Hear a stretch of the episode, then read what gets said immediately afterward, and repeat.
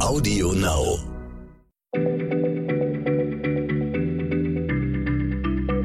Schneller Schlau, der kurze Wissenspodcast von PM.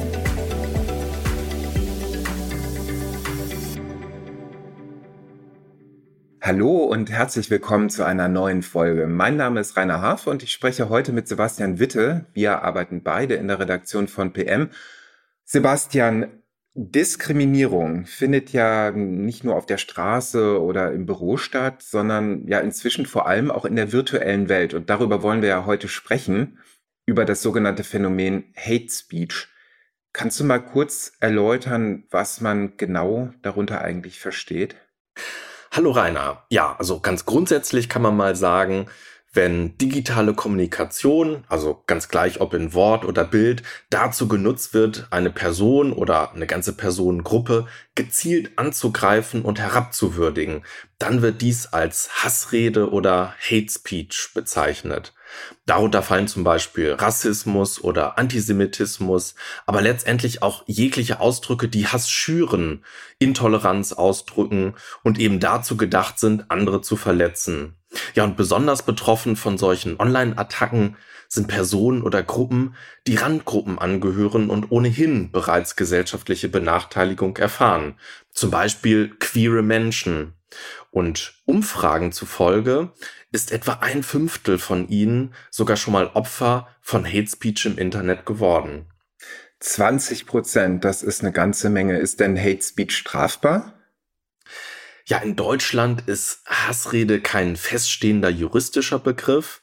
Allerdings können natürlich bestimmte Äußerungen strafbar sein und dann auch angezeigt werden. Also etwa wenn es sich um Volksverhetzung, Beleidigung, Bedrohung, Verleumdung oder üble Nachrede handelt.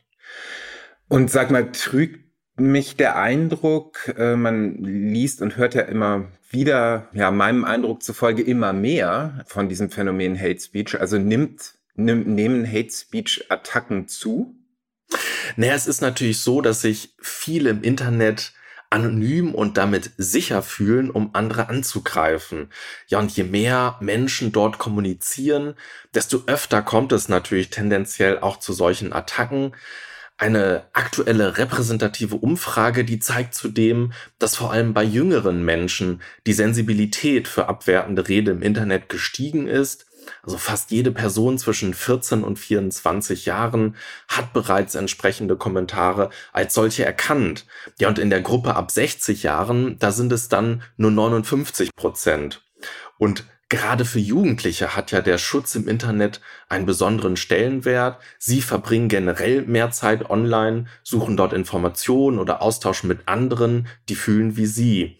Und Hate Speech gegenüber diesen Jugendlichen kann dann ganz unterschiedliche Formen annehmen. Es kann sogar Foren und ganze Websites geben, deren Zweck allein der Hetze dient, ja etwa gegen queere Teenager.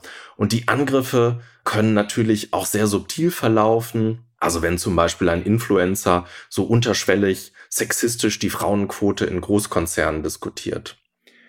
Nun hört man ja immer wieder, dass sich Menschen, die zum Ziel von Hass im Internet werden, selbst schuldig fühlen. Was kann man Betroffenen sagen? Ja, tatsächlich ist es so, dass Betroffene nicht selten nach Gründen für die Angriffe bei sich selbst suchen, zum Beispiel in der Art und Weise, wie sie sich in ihren Social-Media-Kanälen darstellen, also wie sie dort ihre Profile gestalten und ExpertInnen, die raten dazu, sich dann auf jeden Fall klar zu machen, hey, ich bin ich mit all meinen Eigenheiten, Ecken und Kanten, so darf und so soll und so kann ich auch sein. Ich lasse mich nicht durch die unreflektierte Meinung anderer dazu verleiten, meine Identität zu hinterfragen. Denn das ist ja klar, Schuld ist natürlich allein die Person, die meint, sich über andere stellen zu dürfen. Klar, es ist immer schwer, Anfeindungen gegen die eigene Persönlichkeit zu erfahren. Das sollte einen aber nicht davon abbringen, zu sich selbst zu stehen.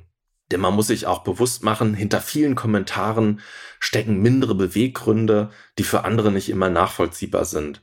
Und wichtig ist allein, als Betroffener selbst einen Umgang damit zu finden. Vielen kann es auch helfen, sich mit anderen auszutauschen, denn wie eben schon erwähnt und wie in den meisten Situationen im Leben haben viele andere auch schon ähnliches erlebt. Mhm. Aber angenommen, ich sehe jetzt einfach in dieser Sekunde, dass mich mit einem Mal einer oder mehrere bösartige Kommentare im Internet konfrontieren. Ähm, was kann ich in dieser Situation konkret tun? Also wenn ich jetzt von Hate Speech betroffen bin.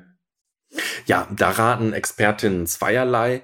Also erstens mal durchatmen, runterkommen, auf jeden Fall nicht zur schnellen, unüberlegten Reaktion provozieren lassen. Das ist das eine. Das zweite, durchaus Initiative ergreifen. Ja, niemand muss Anfeindungen stehen lassen. Jede und jeder kann und sollte sich wehren, wenn es einem denn möglich ist. Dabei gilt es, zwar freundlich, aber bestimmt aufzutreten. Hass mit Hass zu begegnen führt selten zu Erfolg. Ähm, und außerdem sollte man sich immer klar machen, da gibt es eine Regel, die lautet, don't be afraid to delete. Also, Kommentare dürfen und sollten gelöscht werden. Wer den Eindruck gewinnt, dass ein Austausch mit einem Hater sinnlos ist und für einen selbst zur Belastung wird, dann einfach rigoros löschen. Und dabei kann man sich auch professionelle Unterstützung holen. Da gibt es spezielle Teams im Netz, die einem dabei helfen, etwa äh, die von nohatespeech.de. Einfach mal googeln, nohatespeech.de. Okay.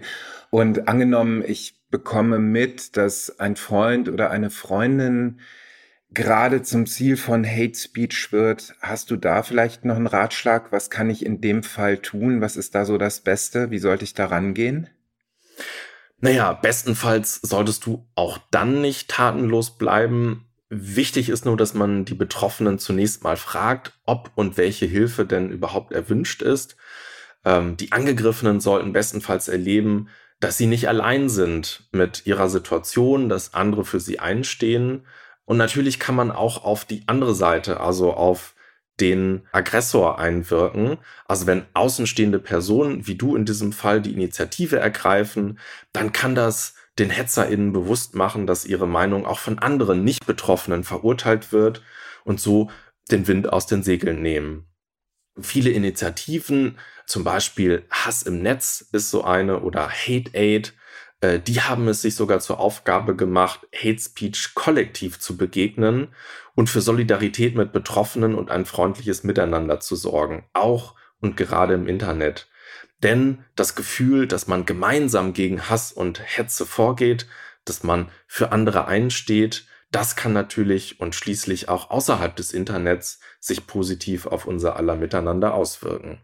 Das leuchtet total ein. Und auch wenn das Internet ja in vielerlei Weise ein sehr anonymer Raum ist, da muss Hass im Netz nicht folgenlos bleiben. Und wer betroffen ist, ist nicht allein. Vielen Dank, lieber Sebastian, für diese wertvollen Informationen. Und euch, lieben Hörerinnen und Hörern, vielen Dank fürs Zuhören. Bis zum nächsten Mal bei Schneller Schlau. Tschüss.